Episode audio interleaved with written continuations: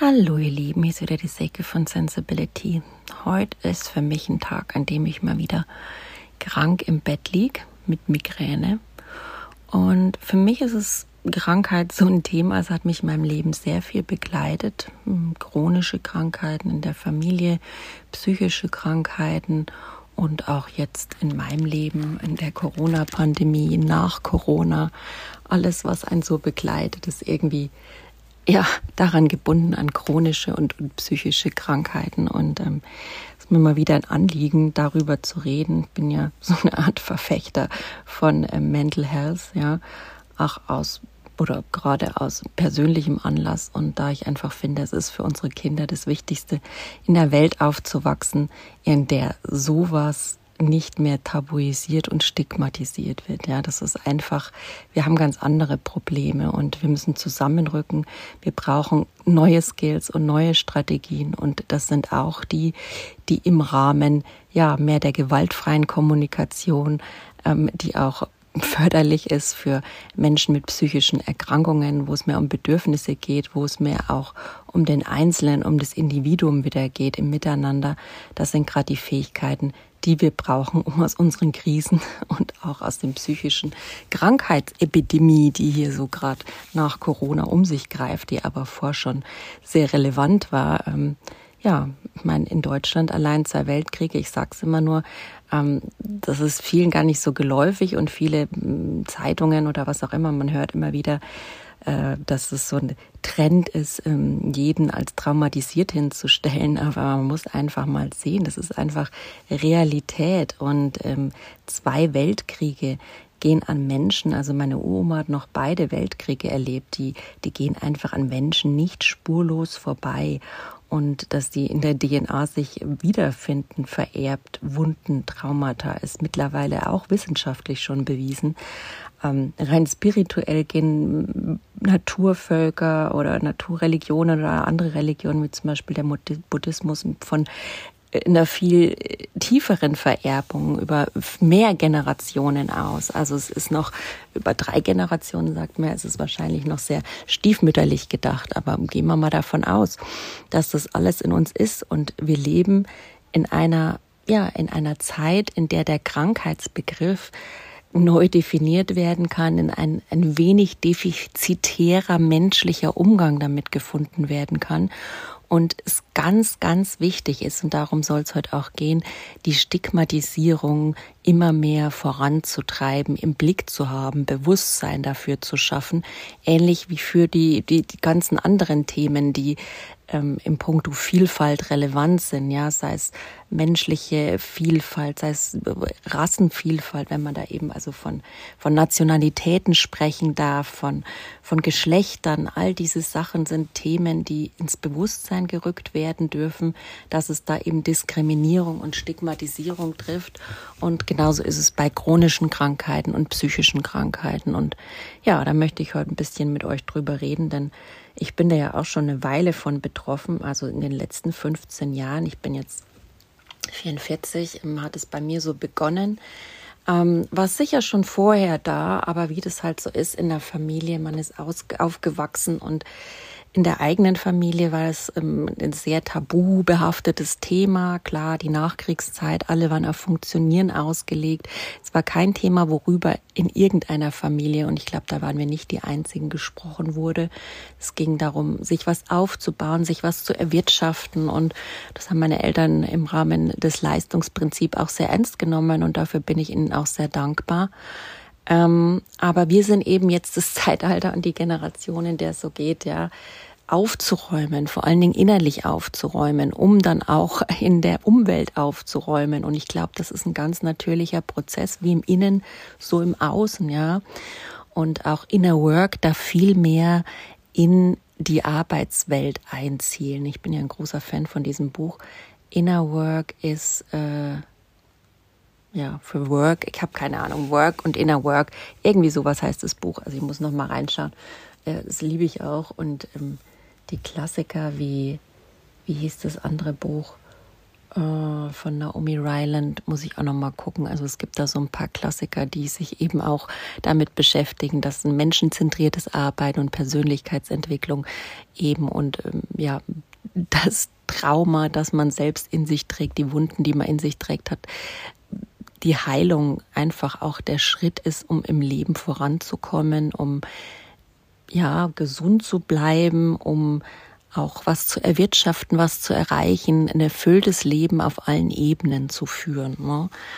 Und das ist, glaube ich, wichtig, dass wir das einfach wieder in den Mittelpunkt stellen. Und ja, dabei dürfen wir uns vielleicht auch zugestehen, ob wir es laut oder leise machen, dass jede Familie so ihre Wunden hat und jeder so seine Themen hat und dass wir uns nicht gegenseitig in Schubladen stecken brauchen von äh, bist du psychisch krank, bin ich psychisch krank, dass psychische Krankheit echt immer noch so ein, oh, der ist doch krank, der tickt doch nicht richtig. Ähm, der ist doch verrückt, dass es einfach solche, solche, ja, Denunzierungen, solche Diskriminierungen einfach nicht mehr geben darf in Zukunft. Das ist menschenunwürdig, da leiden Menschen drunter und ich habe auch gerade mal wieder ein paar Studien bemüht.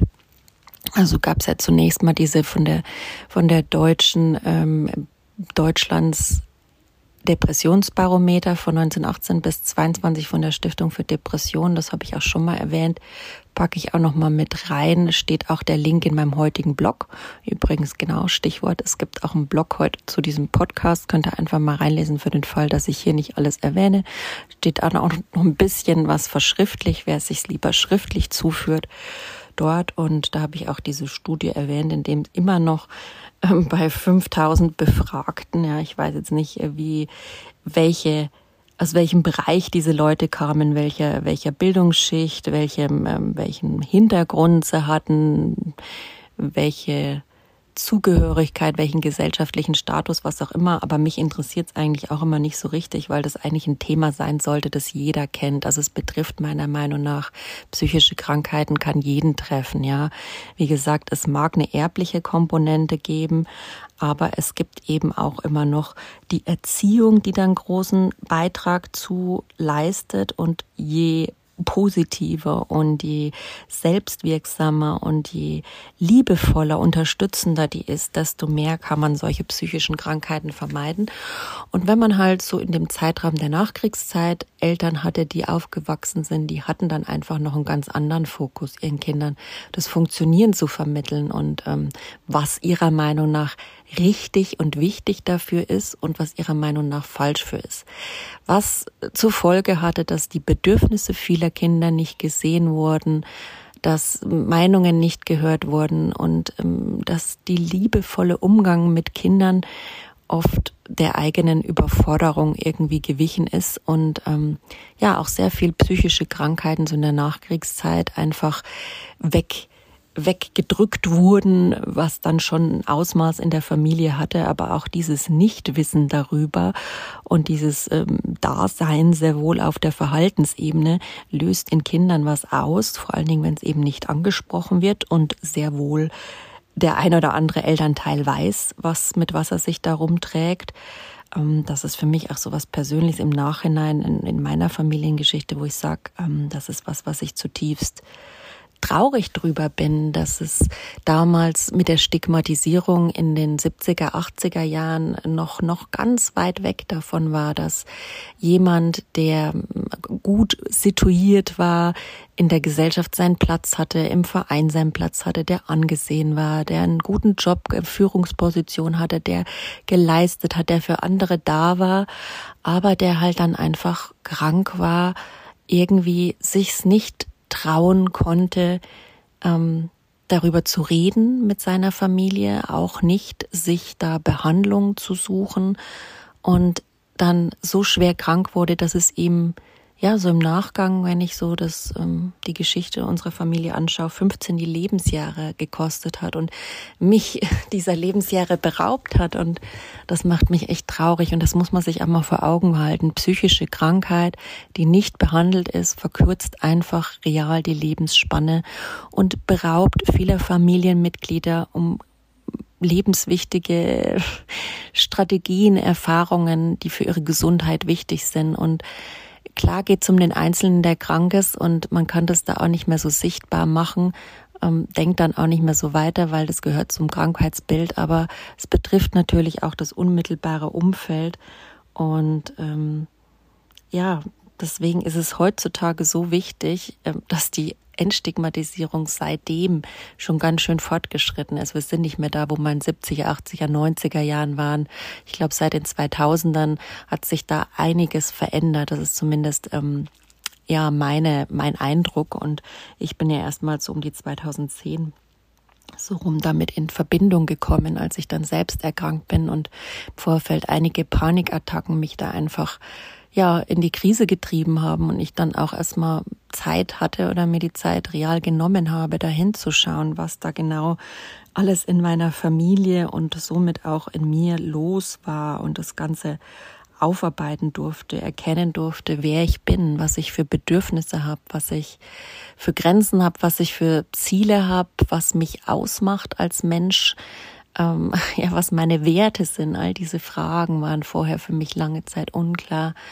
Und deswegen war auch die psychische Krankheit, ähm, das ist sowas, was man nicht so gern hört, vor allen Dingen, wenn man gerade in der Krise steckt. Und ich bin auch gerade mal wieder in einer rezidivierenden Depressionsphase, was bedeutet, ich habe ähm, seit 2010 immer mal wieder eine depressive Phase gehabt, ähm, nicht regulär, es lagen immer einige Jahre dazwischen habe auch immer wieder gearbeitet, worauf, wobei ich sage, das kommt mir jetzt nicht äh, darauf, das herauszustellen, aber ich will auch sagen, es gibt einfach Phasen, wo ich dann wieder normales Leben im klassischen Klischee hatte und dem normalen, äh, ja, Arbeitsleben auch nachgehen konnte und dafür bin ich echt dankbar, denn das geht nicht jedem so, ja. Es gibt Menschen, die nehmen Medikamente, die machen Therapie und es hilft nichts und ähm, da einfach zu sagen, dass die Stigmatisierung da immer noch so heftig ist und das war eben, was dieses Barometer gezeigt hat, dass von diesen 5000 Leuten immer noch 26 Prozent meinen,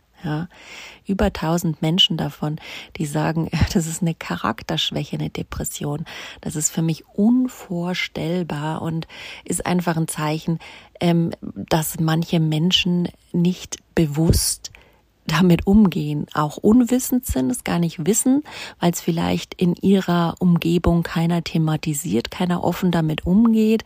Ich glaube auch, dass die Dunkelziffer, wie gesagt, von psychischen Erkrankheiten, äh, gerade im Depressionsumfeld, kann man das meistens ja noch ganz gut kaschieren, bis es dann so sich anwächst zu einer Chronifizierung oder zu einer mittleren Depression oder zu einer sogar einer schweren Depression, dann ist es wohl für die wenigsten noch zu verbergen mit dem Rückzugsverhalten oder ja, Suchtverhalten oder was auch immer für den Einzelnen. Das ist vollkommen unterschiedlich, wie sich die Depression gestaltet. Ausgehverhalten, was weiß ich, Sexualverhalten. All das hängt ja dann so dran, wie sich die Symptome da lagern und das ist für jeden Menschen anders. Aber dann ist so eine Depression eigentlich nicht mehr zu verbergen und ähm, ja, dann ist für die meisten immer noch so die Frage, und es ist eindeutig immer noch so, dass sich viel mehr Frauen behandeln lassen als Männer, weil Männer einfach immer noch gelernt haben, auch die Männer meiner Generation. Ich bin 79er Baujahr, also so der, der 80er Jahre, die Männer auch noch gelernt haben, sie müssen funktionieren und sie müssen ihre Familie versorgen, sie müssen stark sein, dürfen nicht schwach sein, was auch immer das heißt. Ne? Die klassische Definition war eher so, nicht weinen, sich nicht mit Gefühlen äh, zeigen, ja, überhaupt was sind Gefühle, darf man die überhaupt haben, die verdrängen, ja, da fing es ja schon an und immer äh, funktionieren und immer ernähren und um jeden Preis, wie gesagt. Ja, so war es in meiner Familie eben auch. Ähm, und ich finde es immer noch tragisch, dass, dass es damals eben noch so war, dass ich ja meine Familienmitglieder nicht einer behandeln lassen hat und deswegen viel zu früh aus dem Leben gegangen ist und wie es dann meistens so ist, auch so ist, dass man eben ja die Seele und der Körper halt enorm zusammenhängen. Man kann es nicht voneinander trennen. Das eine beeinflusst das andere.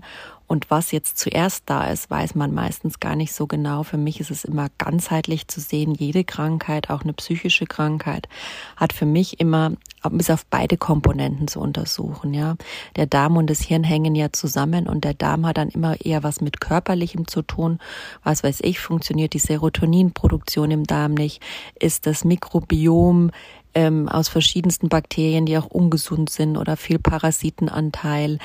Ähm, kann die Darmschleimhaut, ist die nicht mehr gesund, nimmt die nicht mehr genug Nährstoffe aus und dadurch fehlen im Körper Mineralien, die auch im Gehirn gebraucht werden.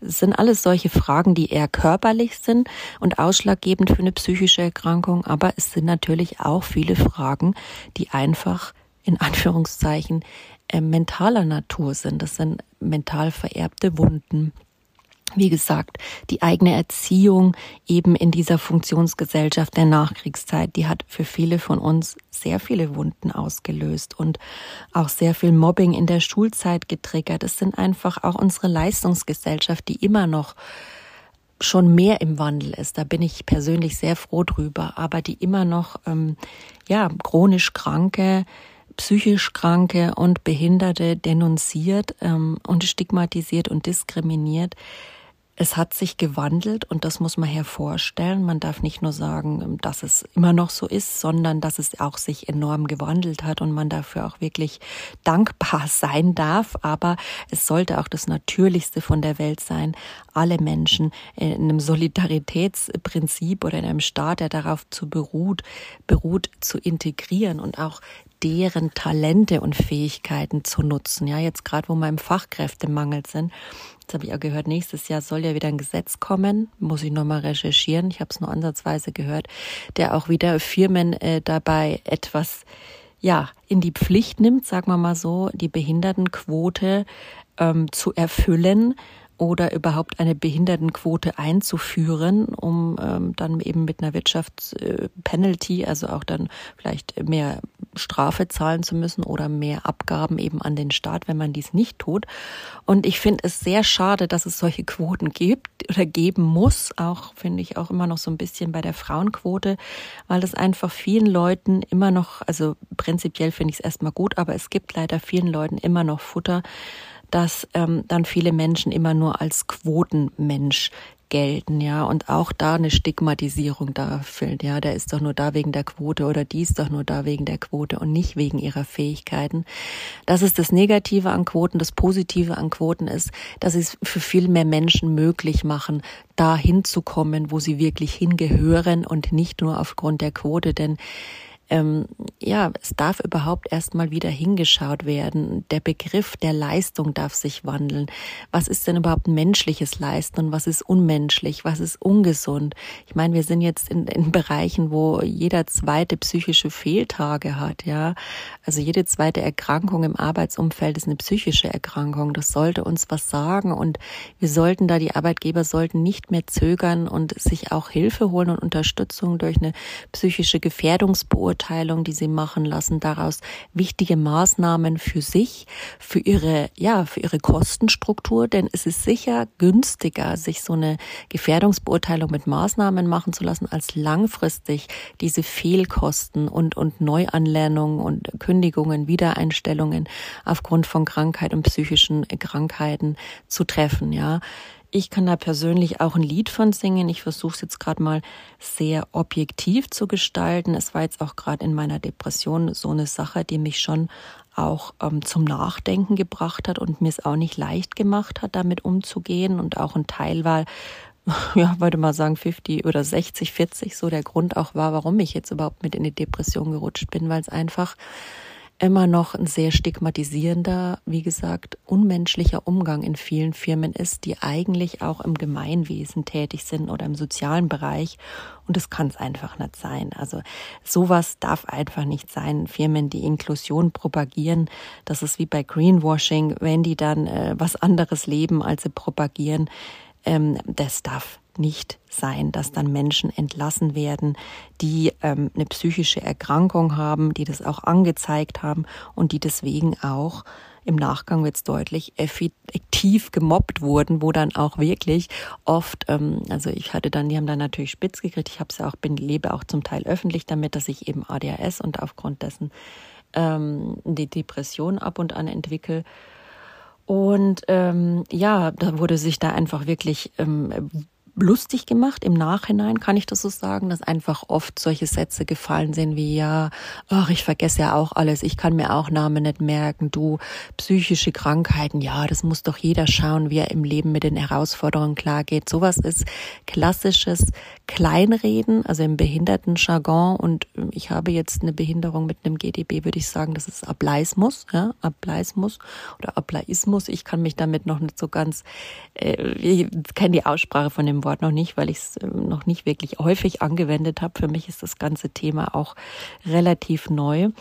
Aber ich muss echt sagen, sowas treibt Menschen, so eine Stigmatisierung, so ein Mobbing treibt Menschen noch mal mehr in die Krankheit und verlängert auch Leiden und Krankheit. Und ich bin auch dafür, dass gerade wenn man sich öffnet und sowas Menschen noch erzählt und das dann genutzt wird, dass das auch wirklich arbeitstechnisch in der Arbeitswelt ähm, mehr Abscheu erregen darf, wenn Menschen sowas dann nutzen, um jemand loszuwerden, kostengünstig zum Beispiel. Ne? So wie es in meinem Fall war, dass dann einfach geschaut wurde, ja, können wir, die ist zwar fachlich kompetent, aber ob die auch belastbar genug ist. Und ähm, dann wurde da so ein bisschen an allen Ecken und Enden gedreht und ähm, mir viel zu viel aufgeladen und ähm, unter den Umständen, die ich also sonst noch gerade an der Backe hatte und ähm, ja, einfach schon mal getestet und ähm, so ein bisschen mit solchen Wörtern diskriminiert und nach in offener Runde gesagt, du erzähl mir doch mal, nachdem das bekannt war,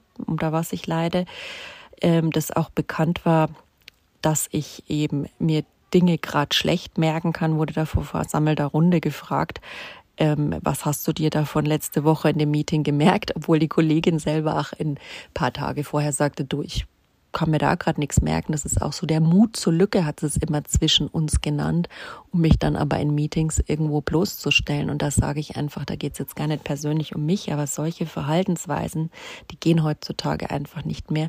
Und die dürften jetzt 2020, ja, also jetzt sind wir schon 2023, dürfen die einfach nicht mehr so bestehen. Man sagt, man ist bei Depressionen schon viel weiter gekommen habe ich auch wieder von der DGPP, die habe ich ähm, auch mit die Studie ähm, mit reingepackt von der deutschen, weiß ich jetzt, eine Vereinigung für Psychotherapie und Psychiatrie irgendwie, müsste man mit in meinem Blog nachlesen, wie die genau ausgeschrieben hast, dass die eben sagen, ja, für Depressionen sollte sich eigentlich die Stigmatisierung schon gedreht haben, aber bei ähm, Bildern wie Schizophrenie, gerade wenn man so jemand als Nachbarn hat oder in seinem Umfeld, ist dann noch eine sehr hohe Stigmatisierung bis zu 80 Prozent des Abgelehntwerdens solcher Menschen vorhanden. Und da sage ich einfach, äh, erstens mal, das ist schrecklich, ja, für schizophrene Menschen. Das sind auch Menschen können, kann jeden treffen, wie du und ich, seine Familiengeschichte und du weißt nichts davon. Es gibt Trigger, es gibt neurologische Krankheiten, es gibt körperliche Befindlichkeiten, die dich da vielleicht reinbringen können, ja, oder vielleicht auch beides, wieder gesagt, die körperliche und die geistige Komponente, die einen da unvorbereitet in so eine Krankheit treiben können. Und es ist sowas von unfair, einen Menschen deswegen auszugrenzen. Und diese Ausgrenzung, die, die fordert noch mehr Leid und führt auch wirklich, und da sind wir jetzt bei einem Triggerthema, ich weiß, zum Suizid, aber eben auch bei Depressionen. Und da muss ich sagen, ähm, ich wollte diese Menschen von meinem letzten Job auch nicht so davonkommen lassen, denn ich bin ein Mensch, der es geschafft hat und dafür klopfe ich mir jetzt auf die Schulter, ähm, da eine Depression zu haben, mich in Behandlung zu bringen, darüber nachzudenken und es auch nicht so persönlich zu nehmen, dass ich mich umbringen habe wollen. Aber wenn man sowas drei Monate lang gesagt kriegt oder vielleicht noch länger, dann gibt es sehr viele Menschen, die, wenn man einen psychisch Kranken bewusst triggert, da auch wirklich sich umbringen. Und das dürft ihr euch mal vor Augen führen. Ne? Es ist, und dann zu sagen, derjenige, der ist krank oder der ist selbst dran schuld oder warum nimmt ihr das persönlich, ähm, das ist total unfair. Das finde ich, sollte auch wirklich irgendwie irgendwann mal eine Art von rechtliche Konsequenz nach sich ziehen, dass sowas in der Arbeitswelt nicht mehr als gängige Praxis gelebt werden darf und dass es keiner mehr erfährt. Und das wünsche ich auch meinen Kindern nicht oder sonst wem oder irgendeinem, so wie ich das erfahren habe, dass man dann in der Krankheitsphase gekündigt wird und äh, vorher noch in, entsprechend eben Mobbing erfährt. Denn es kann bei vielen zu Suizid führen. Und diese Menschen kommen dann einfach so davon. Und dann haben sie auch noch die Dreistigkeit gehabt, mir ein schlechtes Zeugnis zu schreiben. Also ja, es ist einfach menschlich unterstes Niveau, muss ich sagen. Ne? Und finde ich echt schade, dass es sowas noch gibt.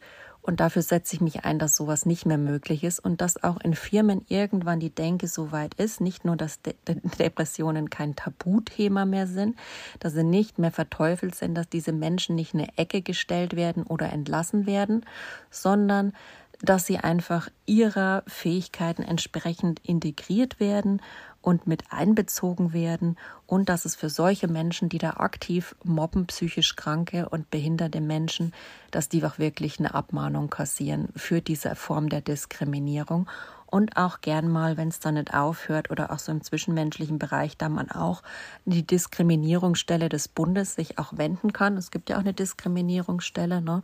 Vielleicht mache ich es auch noch mal, aber ich habe jetzt echt keinen Bock, da so Fässer aufzumachen. Aber ich finde auch wichtig, ist einfach drüber zu reden, dass es sowas immer noch gängige Praxis ist. Und ich zum Glück finde ich gerade in ähm, der Klinik, wo ich jetzt aktuell bin, in der Tagklinik, so viele positive Beispiele. Aber ansonsten hätte ich jetzt ehrlich gesagt, also vom Regen in die Traufe, ich habe jetzt echt keinen Bock mehr zu arbeiten und meine Gesundheit damit aufs Spiel zu setzen nach 20 Jahren Erwerbstätigkeit.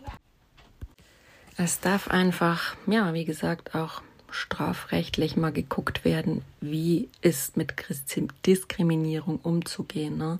Nicht nur Diskriminierung von Krankheiten, sondern Diskriminierung ja, von Geschlechtern, von ähm, Nationalitäten, von ja, Minderheiten in aller Art von, ich bin ja auch immer ein, Vertreter der Neurodiversität, dass es einfach Menschen auch anders ticken, funktionieren, unterschiedlich sind. Und da freue ich mich mal oder bin mal gespannt, was auch die Antidiskriminierungsstelle ähm, des Bundes, wie heißt die Dame, ich kann es mir leider nicht merken, aber ich folge ihr, Adman oder Alma, hm, muss nochmal gucken.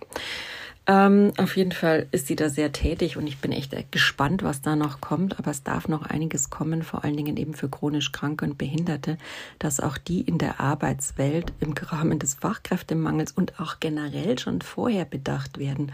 Und dass es sowas wie das Behinderte in, in Behindertenwerkstätten abgeschoben werden, die so viel mehr zu geben haben, dass man sich das nicht genau anschaut, was sie denn wirklich leisten können, was für einen Beitrag die Menschen wirklich bringen können und dann vor allen Dingen noch alle über einen Daumen gepeilt, damit drei Euro noch was Mindestlohn abzufertigen. Ich meine, hallo, in allen anderen Bereichen des normalen Lebens äh, ist er bei zwölf Stunden der Mindestlohn. Also das ist doch wohl das Mindeste, dass ein einheitlicher Mindestlohn für alle Menschen besteht.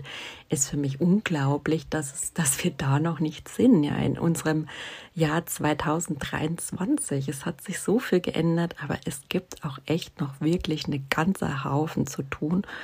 Ich persönlich möchte eigentlich ganz gern mit anpacken, weiß noch nicht so genau wie, aber ja, wäre natürlich schön, wenn ich sichtbar werden würde und wenn ihr mir dabei helft, sichtbar zu werden und auch gern mein, meine Seite sensibility-20 Beiträge von dort teilt oder mein Podcast teilt oder mich weiterempfehlt.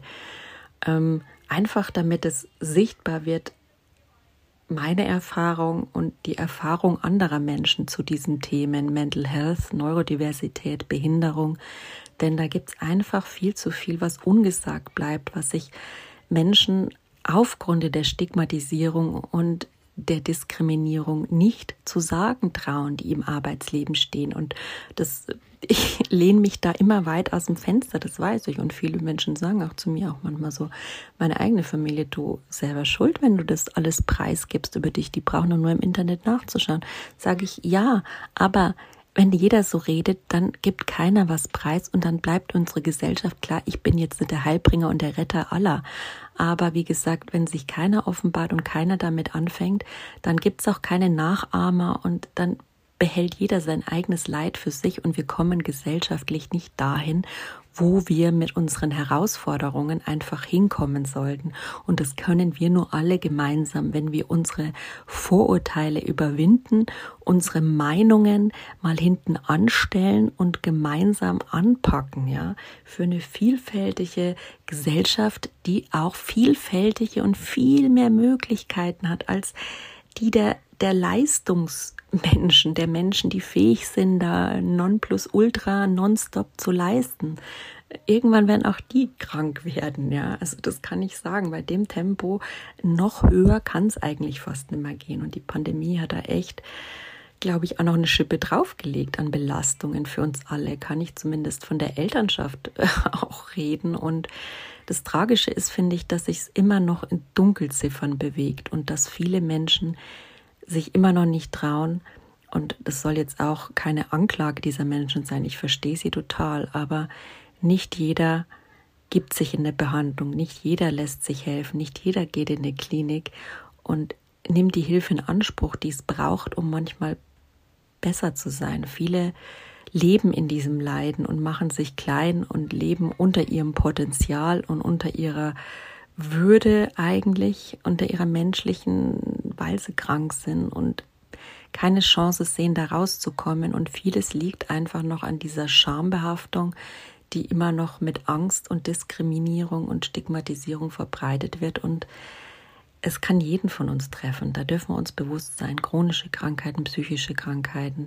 Also lasst uns nicht mit dem Finger aufeinander zeigen. Was soll das?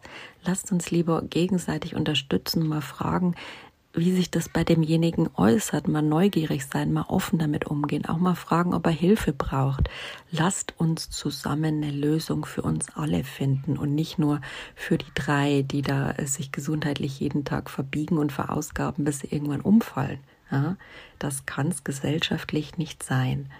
Und wie gesagt, die Dunkelziffer ist da, wenn man mal die ganzen Konflikte auf Straßenumgebung, gerade in der Großstadt sieht, ist da wesentlich höher bei den psychischen Erkrankungen. Also die Menschen so viel Konfliktpotenzial und das hat mit inneren Verletzungen, die nicht mehr bewältigbar sind und mit Herausforderungen und Leistungen zu tun, Leistungsniveau, das nicht mehr menschlich ist, zu tun. Und deswegen Lasst uns umdenken, vor allen Dingen im Bereich der New Work, menschenzentriertes Arbeiten, äh, psychische Gefährdungsbeurteilung, ja, und eine andere Realität für uns alle schaffen, in der wir alle mitwirken können, aber mit unserer jeweiligen Geschichte, unseren jeweiligen Fähigkeiten.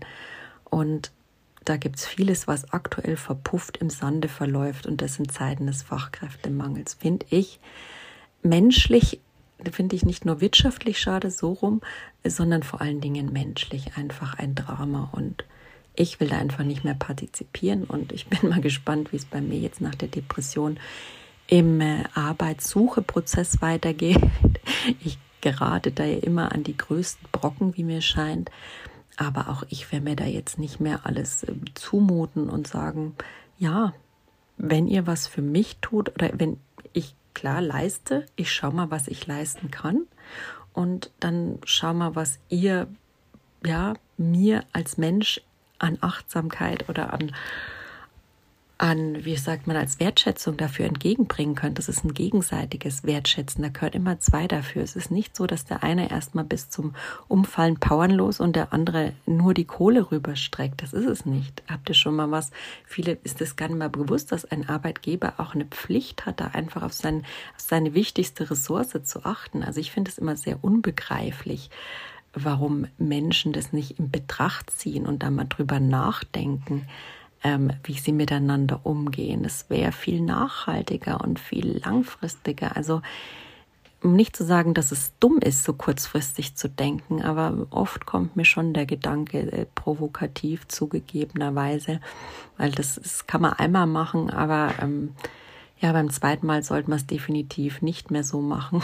also insofern ähm, so viel zu dem Thema Entstigmatisierung und wie es uns belastet, ja, es ist einfach, es verlängert die Krankheitszeit. Das kann ich sagen. Bei psychischen und chronischen Erkrankungen ist die Stigmatisierung eine Komponente, die also bei mir muss ich sagen, in meinem Leben sicher die halbe Miete ist. Ne? Also man wird sicher schneller, besser, effizienter, wenn man das denn wirtschaftlich benennen muss oder will, gesünder, ohne die Stigmatisierung, ohne jemand, äh, der einen kündigt. Ne?